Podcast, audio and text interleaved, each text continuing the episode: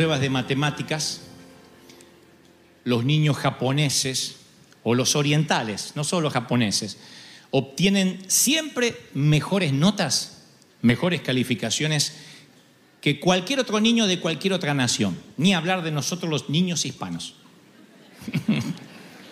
Entonces siempre pensé, como pensamos nosotros, eh, que tienen una habilidad eh, sobrenatural eh, para las matemáticas, para la lógica, pero los eh, investigadores descubrieron que no tienen una capacidad sobrenatural, sino que tienen una capacidad de esfuerzo eh, mayor que el resto de los niños. O sea, le dieron un rompecabezas a un niño de primer grado para ver cuánto tardaban en armarlo hasta darse por vencido y la mayoría tardó nueve minutos.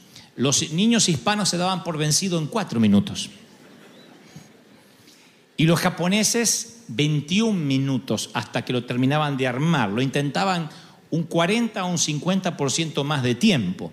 Entonces la conclusión es que los orientales o los japoneses no tienen un cociente más alto de inteligencia, sino un cociente más alto de persistencia. Ellos saben que lo tienen que sacar, no tienen la posibilidad, bueno, no lo hago y me voy a jugar con el iPad. Lo tienen que hacer. Es un cociente de persistencia. Yo tengo una, doy una conferencia que se llama A Corazón Abierto.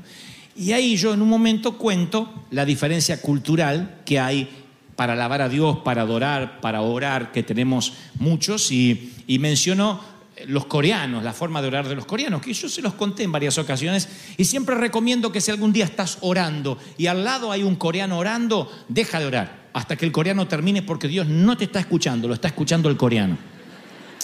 Tienen una persistencia para orar, hacen... Yo creo que Dios dice ta, ta, ta, ta, ta, ta, y los bendice. Oran y claman, y por eso son una iglesia eh, de millones. La iglesia de David Cho o Paul Jong Cho es una iglesia que tiene un millón de congregantes, pero él los convoca a orar a las 4 de la madrugada en las montañas y va toda la congregación. Ustedes ven como hormigas que van subiendo a la montaña a orar. Imagínense que yo los invite a ustedes a orar mañana a las 4 de la mañana en una montaña hay cerca de casa.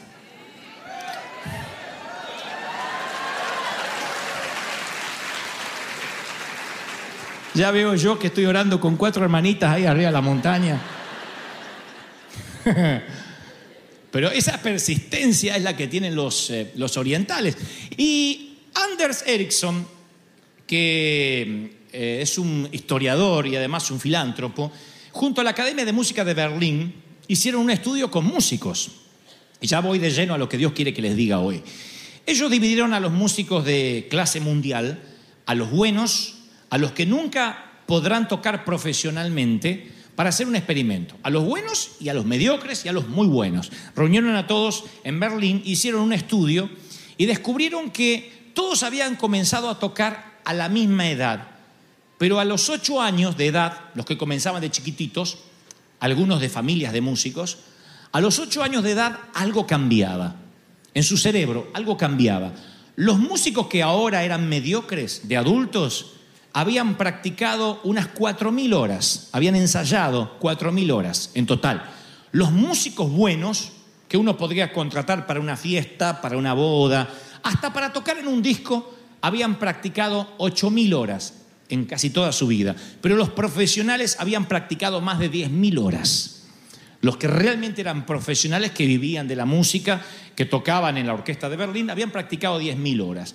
Y hay algo que alguna vez yo les conté con las 10.000 horas. Hay algo especial en esto porque el neurólogo Daniel Levitín afirma que la imagen que surge de este tipo de estudios es que se necesita 10.000 horas de práctica para ser un experto a nivel mundial en cualquier disciplina. Seas compositor, jugador de fútbol, escritor, concertista de piano, nadie logra ser un experto mundial en menos tiempo. Es el tiempo que necesita el cerebro, 10.000 horas, para asimilar todo lo que necesita saber para alcanzar una maestría. Entonces, yo digo, cuando pienso en los pilotos, cuando pienso en los concertistas, en los maestros, eh, en los expertos, me pregunto si no tiene algo parecido el ministerio, si el llamado, el, el servir al Señor, si esta acaso no es una disciplina para desarrollar, una disciplina donde uno tiene que seguir y seguir y seguir constantemente, aunque te caigas, aunque te dobles, persistir, como los niños japoneses a la hora de matemáticas, persistir, decir, tengo que, que formar este rompecabezas, tengo que terminar esta ecuación. No puedo dejar en blanco decir mañana lo hago, a lo hispano, como somos nosotros. Tenemos que aprender de los orientales a decir, tenemos que con persistencia continuar sirviendo al Señor. Gamaliel dijo, si esto es de Dios, va a permanecer. Si no es de Dios, se va a desvanecer de la noche a la mañana. Y este asombroso principio de sabiduría de Gamaliel sigue aplicando hasta el día de hoy. Dios no está buscando gente perfecta. Dios perfecciona al que busca. Y cuando te perfecciona significa de que estás en continuo trabajo. La lima te pasa por acá, te pasa por acá, te pasa por acá y duele.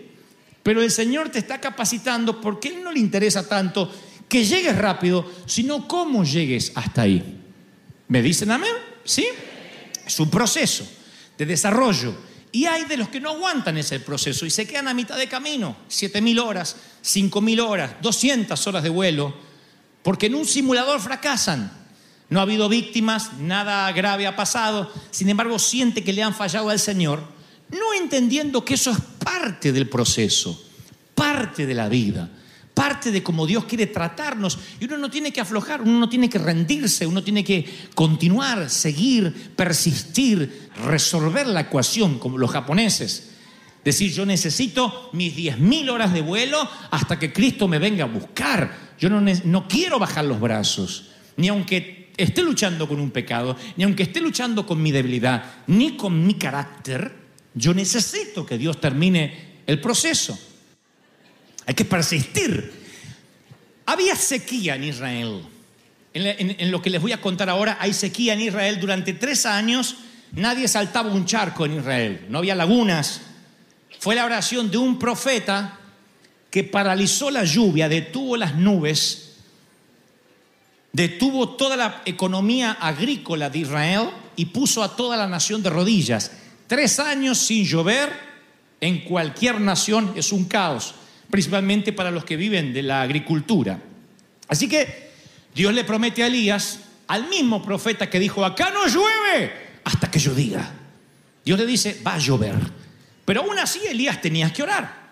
Aún así tenía, aún así tenía que persistir. Y dice el primer libro de Reyes, el capítulo 18 y el versículo 41, que le dijo Elías al rey de aquel entonces acá, le dijo, mira, come y bebe porque una grande lluvia se oye. La Biblia no dice que alguien oyera lluvia, él lo estaba hablando en fe. Él decía, si Dios dijo que va a llover, es porque va a llover. Es como cuando yo digo, cuando Dios habla de Pedro, es porque un Pedro hay acá. ¿Eh? Si Dios dice que va a llover, va a llover va a llover, y si estás en Argentina va a llover, pero va a llover. Y Elías sube a la cumbre, a la cumbre, a lo más alto del monte, y postrándose en tierra, puso su rostro entre las rodillas, vean el cuadro, está orando con su rostro entre las rodillas, se levanta y le, le dice a su criado, sube y mira hacia el mar. El criado va, mira hacia el mar y dice, no hay nada, ni ruido de lluvia, ni nubes, ni siquiera está cambiando el cielo, no, hay, no, hay, no cambió la presión atmosférica, todo está igual. Miró en el celular, dice, y hay solcitos hasta mañana. Y él le volvió a decir, vuelve siete veces, vuelve siete veces. A la séptima vez dijo, yo veo una pequeña nube, pero es como la, así, como la palma de la mano de un hombre que sube del mar tímidamente. Bueno, entonces dice, dile al rey, agarra el carro, desciende para que la lluvia no te ataje. Y aconteció que estando en esto, los cielos de pronto, de esa nubecita que era como la palma de la mano de un hombre, se oscureció todo el cielo con nubes, vino un viento y una gran lluvia. Entonces, yo descubro, semi escondido en la historia, mínimamente dos consignas, dos cosas que Elías, movido por el Espíritu de Dios, siente de decirle a su criado y que no son temas menores. La primera consigna le dice a su criado, mira hacia el mar. No le dice, levanta los ojos al cielo, sino mira hacia el mar. Esa es la orden que le da a su criado. Y yo siempre mantengo la opinión que uno no puede ver las estrellas, no puede percibir una tormenta metido dentro de la tienda. Si tú no tienes la perspectiva divina, lo más probable es que eso ahogue tu fe. Porque a mí me pasa, yo no sé ustedes que son muy santos y muy puros, pero a mí me pasa esto. Por ejemplo, me ha pasado de mirar mis deudas Hoy he tenido muchas deudas y a veces era tan imposible que si Dios no, hubiese, no se hubiese metido en la ecuación, nunca las hubiese pagado. Entonces, cuando yo veo mis deudas y me quedo mucho tiempo mirando las deudas, por más que trate con una calculadora, con cuentas de hacer, lo que hace es deprimirme, porque la duda tiene el mismo poder que la fe. Cuando uno se queda mucho tiempo mirando la deuda, es como mirar mucho tiempo el diagnóstico que dice cáncer, cáncer, cáncer, cáncer, cáncer, cáncer. Cuando tú lo lees varias veces y dices, pero mira, acá dice, y dice que la metástasis aumentó, y dice que las células cancerígenas son muy graves, y dice que cuando lees eso, Satanás te dice, léelo otra vez. Cáncer, léelo otra vez para mí. Cáncer, y lo vas leyendo. Cuando vas a orar, tu fe está obnubilada.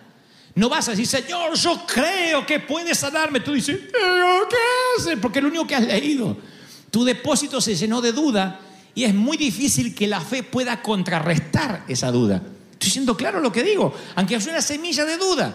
Recuerden cuando yo les dije lo que le sucede a un automóvil que funciona a gasolina cuando tú le pones diésel, lo que ponen los camiones. Aunque le pongas un chorrito, arruina todo el mecanismo del motor y el motor no puede funcionar. Entonces, una semilla de duda en medio de toda la fe hace que no puedas visionar lo que Dios tiene para ti. Si ves a tus hijos con incredulidad, los vas a ver como fracasados y los vas a sentenciar, los vas a maldecir. Porque vas a decir, es un fracasado, la cabeza no le da, salió el padre, salió el abuelo, salió la madre. Pero si estás mirando para el lado del mar, si estás mirando en fe, tú dices, aunque es un cabezón y aunque salió el padre y el abuelo, aunque este parece un burro, yo lo voy a bendecir, lo a, voy a decretar que va a ser un profeta de Dios, va a ser ungido, la sabiduría va a venir sobre él porque miras para el lado correcto. Miramos el mar, ¿qué les parece? Miremos hacia la fe. Esa es la primera consigna que yo noto. Pero no es esta la palabra puntual que el Señor me dijo que les diga, sino la palabra puntual es la que lleva, le da título al mensaje, que es vuelve siete veces. Y aquí me retrotraigo a los orientales resolviendo su ecuación de matemáticas y no levantándose del pupitre hasta que lo logran. Persistencia. Le dice, vuelve siete veces. Ya le da la orden de entrada. Yo si soy hispano le digo, me ahorro seis, voy la séptima. siete veces ve. No dirías algo como, pero Elías, ¿va a llover o no va a llover? Yo no voy a andar como un estúpido yendo y viniendo. ¿Por qué no esperamos que caigan alguna gota? Tampoco ah, no vamos a inundar como en Noé. Va a empezar a caer algo, que empiece a garuar. Él le dice, ve siete veces. Siete veces mirar el mar. ¿Por qué no le dice ve dos veces, ve tres veces, la cuarta? Tienes que ir siete veces. Y si Elías hubiese dejado de orar, o su criado hubiese dejado de ir entre la sexta y la séptima, si hubiese ido solo seis veces, porque es fácil abandonar los sueños, abandonar los milagros, abandonar las promesas. Justo cuando va a ocurrir un cambio atmosférico, el criado deja de ir. O Elías dice, no, no, ya estuve orando tanto tiempo, esto no va a resultar justo cuando la presión atmosférica estaba cambiando iba a producir la lluvia. Ese siempre fue mi paranoia, ¿saben? Siempre digo, ¿y si digo amén y corto la oración y resulta que un minuto después venía la respuesta en camino y me la perdí por ir a comer algo? ¿Cuántas veces decimos, Ay, amén, como diciendo tu abuela, si me cortaste el teléfono me voy. Y uno es el que cuelga la comunicación. Y Dios dice, no me cuelgues. Nos rendimos porque sentimos que fracasamos cuando Dios no responde nuestra oración, pero el único fracaso es dejando de orar. Eso es fracasar. La única oración que sí o sí Dios nunca va a contestar, hay una oración que Dios no contesta, es la que no haces. Es la que sientes. Ay, Dios sabe lo que yo siento. Ora, cabezón, porque si no Dios, ¿cómo vas a ver? Bueno, porque Él sabe todo, pero Él dice que todas tus peticiones sean conocidas en oración. Que ores, que clames, Él nos manda a orar. Nos manda a dialogar con Él. Si no, Él diría, no te molestes en orar, si yo, en orar, si yo te creé, sé exactamente lo que necesitas, así que un día te viene de sorpresa en un paquete como FedEx en tu casa. Jesús les contó a sus discípulos una parábola para mostrarle cómo no desanimarse en la oración, en la esperanza, en la fe. Le dijo, había en cierto pueblo un juez que no tenía temor de Dios. Era un sinvergüenza el tipo. No tenía, no, no dice sinvergüenza el tipo, pero en mi versión Dante habla hoy, dice, era un sinvergüenza el tipo. Ni consideración de nadie. En el mismo pueblo había una viuda que insistía en tener una cita con el juez y decía, hágame justicia contra mi adversario. Durante algún tiempo el hombre se negó, pero esta mujer lo volvió tan loco. No sé, es raro que una mujer vuelva loco a un hombre así. Vieron que en la mujer no son de... Muy pocas mujeres son pajaritos carpinteros. Mi justicia, como justicia, justicia. Entonces el juez, ante el pajarito carpintero, dijo, aunque no tengo temor de Dios, ni tengo consideración de nadie, como esta viuda no deja de molestarme, hay otra versión que dice otra cosa, pero no la puedo leer, dice, esta viuda me tiene harto, ya no soporto más, voy a tener que hacerle justicia, no seas que sus visitas me hagan la vida imposible. Esto lo contó el Señor. O sea, lo que está diciendo el Señor es que el juez se quiere sacar la viuda de encima. No dice, pobrecita, cierto, pobre, se hizo una injusticia. Dice, me la quiero sacar de encima. Termina diciendo el juez, no sea que me visite y me haga la vida imposible. Salga a la tienda, en vez del auto estacionado porque fue a River, tenga la viuda ahí. Vaya a la farmacia, tenga la viuda. Vaya a donde sea, tenga- a la corte, tenga la viuda. El juez podría dictar una orden de alejamiento de su residencia. Pone la policía y la mete presa a la señora.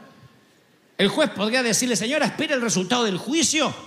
Tal vez a la mujer le violaron la hija o su hijo estaba injustamente en prisión, pero la mujer iba a golpear la puerta del juez hasta tener sus nudillos en carne viva, suplicar hasta quedarse sin lágrimas, clamar hasta quedarse sin voz. Y el Señor dice, si un juez injusto, un juez que no le teme a nadie, un sinvergüenza, termina diciendo, está bien, vamos a cumplir la viuda porque no la aguanto más. Cuanto más nuestro Padre que te dice, orad sin cesar, que Él sabrá dar buenas dádivas a sus hijos. No dejes de orar, no dejes de clamar. Dile, Señor, esto es lo que yo estoy necesitando. Alguien tiene que gritarme, amén. Clamar. ¿Qué sueño tienes por el cual dejaste de luchar? Hay un sueño que estoy seguro que dejaste de luchar. Un sueño que te cansaste de pelear y dijiste, no, no, no, esto no debe ser de Dios. Y bajaste los brazos a los 30 años, a los 20, a los 18, a los 14, a los 40. Hay un sueño que tiene que estar intacto. Y no quiero con este mensaje que digas, bueno, está bien, voy a retomarlo. No, sino que se te vuelvan a brillar los ojos, que tu corazón se salga del cauce y diga, sí, Dios lo va a hacer. Le hablo a los solteros que han perdido la esperanza de, de tener pareja. Les hablo a aquellos que han perdido la esperanza de tener una propia casa y dicen voy a vivir de prestado o rentando toda la vida.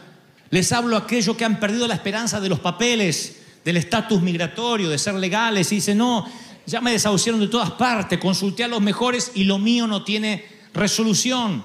Les hablo a los que tienen arruinado su crédito.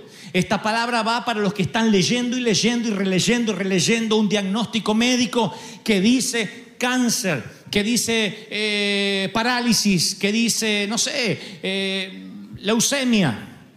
Y lo lees, y lo lees, y lo lees, y dices, yo, pastor, yo quiero creer en Dios, pero ¿sabe qué? Me han limado, me han minado, me han drenado la esperanza. He ido al mar y he mirado a lo lejos tantas veces y ni siquiera la palma de la mano de un hombre en forma de nube. Nada. Les hablo a los que no han ido siete veces, sino 14, 20 veces y llevas años esperando y estás harto de esperar y dices, Señor, yo no puedo más.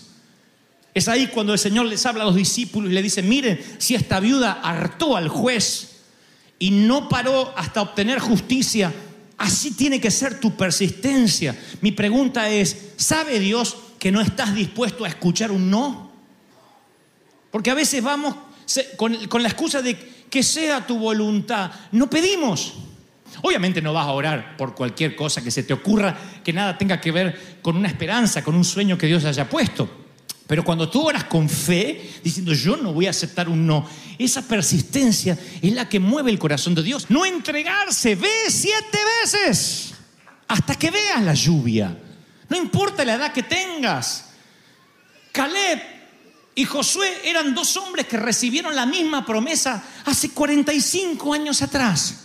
45 años después, Caleb va a ver a Josué. Son los únicos dos sobrevivientes de una nación que a razón de unos 500 o 400 funerales diarios fueron muriendo en el desierto y solo los hijos ahora entrarán en la tierra prometida. Solo dos sobreviven. Solo dos saben ocularmente lo que fue ver el mar rojo abrirse en dos.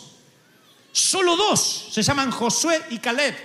Dos de la docena de espías que tuvieron otro espíritu diferente. Dos, que el pueblo habló de apedrearlos porque ellos dijeron, sí, hay gigantes allí, pero Dios nos prometió que nos daría la tierra y más podremos nosotros que ellos. Esa promesa, esa fe, fue tan persistente que la mantuvieron durante 45 años. 45 años después, Caleb va a ver a su octogenario amigo, le dice, eh, Josué, Joshua, ¿Te acuerdas lo que Dios nos dijo tocante a mí, a ti en Cades Barnea? Joshua lo mira y le dice, sí, fue hace tantos años. Para mí fue como ayer. En Cades Barnea Dios nos habló a ti y a mí y nos dijo que ese monte sería nuestro. Así que yo hablé, vi como tú le dijiste a la nueva generación que tomaran la tierra y nosotros. Y Joshua le dice, pero mira, estamos viejos. Tenemos ochenta y tantos años. No tenemos la fuerza de antaño. ¿Por qué no dejamos que los muchachos conquisten? Tu abuela, los muchachos, dice Caleb. Tal era mi fuerza antes, tal es mi fuerza ahora. Para entrar y para salir. ¿Tienes duda, viejo Josué, o quieres pelear? Y él dice, no, no voy a pelear contigo. Ok, entonces quiero el monte que Dios nos prometió en Cades Barnea hace 45 años. Josué dice, quiero que pienses lo que estás diciendo.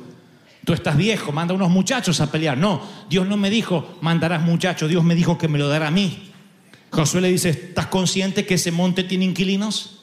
No es un monte vacío. Hay jebuseos, hay saduceos, hay suegraseos. Ese monte tiene enemigos.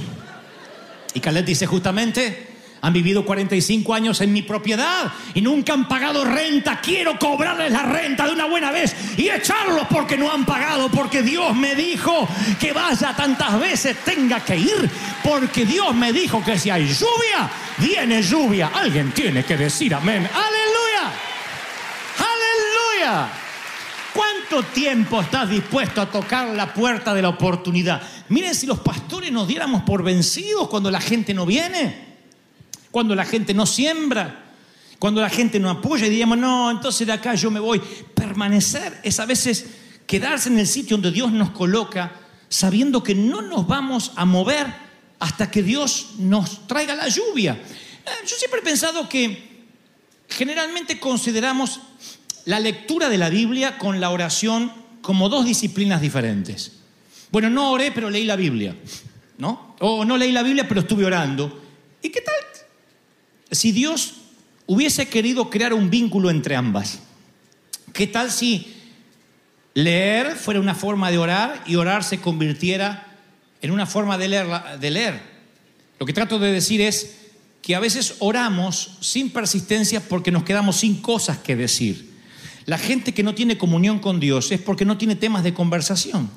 Si no tienes una visión ni una esperanza, ¿qué vas a orar? Señor Jesús, yo he escuchado gente, Señor Jesús, bendice los niños pobres de, de algún lugar de África que no comen. Un día oras así. No está acá, no sientes la carga, a menos que realmente tengas la carga por África. Entonces hay gente que ora por todo y dice, yo oré por todo, por todo. Pero cuando no hay un tema en común con el Señor, no eres persistente en algo. La viuda es persistente con el juez, el juez le abre la puerta, finalmente, imagínense que la viuda dice, ay, gracias, ¿qué quiere señora?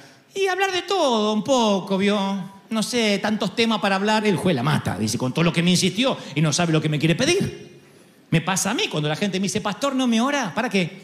No sé, para que me ore. Y hay gente que con esa actitud va a orar.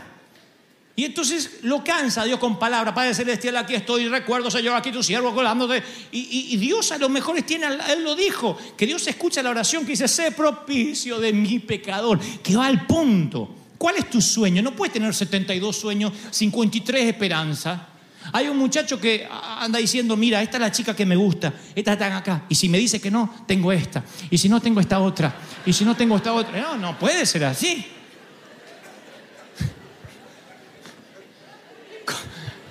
Está bien que tengas fe, que seas el galán de los hogares, pero digo, ¿cómo vas a tener cuatro o cinco sueños? Tienes que tener uno. Uno que sea lo primero que pienses a la mañana, levantarte, lo último cada noche que persista en tu corazón, que escribas en las tablas de tu corazón, que ates a tu cuello y que esa sea tu motivo de oración, aunque seas monotemático. Y si eres monotemático, lee las escrituras. Cuando lo lea, el Espíritu Santo va a avivar promesas en tu espíritu. Y las promesas de la Biblia se convierten en tus promesas. Y no te levantes de tus rodillas hasta que llueva. Porque Elías no se levantó diciendo, bueno, yo intenté, ahora no sé si va a llover. Él puso su cabeza entre las rodillas y le dijo, ve siete veces hasta que veas que va a llover. Cuando dijo, veo la nube chiquitita como la palma de la mano de un hombre, ahí da la orden Elías, dile al rey que empiece a correr porque te va a agarrar la tormenta, porque si Dios dice que llueve, llueve, llueve, llueve. ¿Cuántos dicen yo creo en ese Dios? Yo creo en ese Señor. Aleluya. Si Dios dice que llueve, ¿qué pasa? Llueve, ¿qué pasa?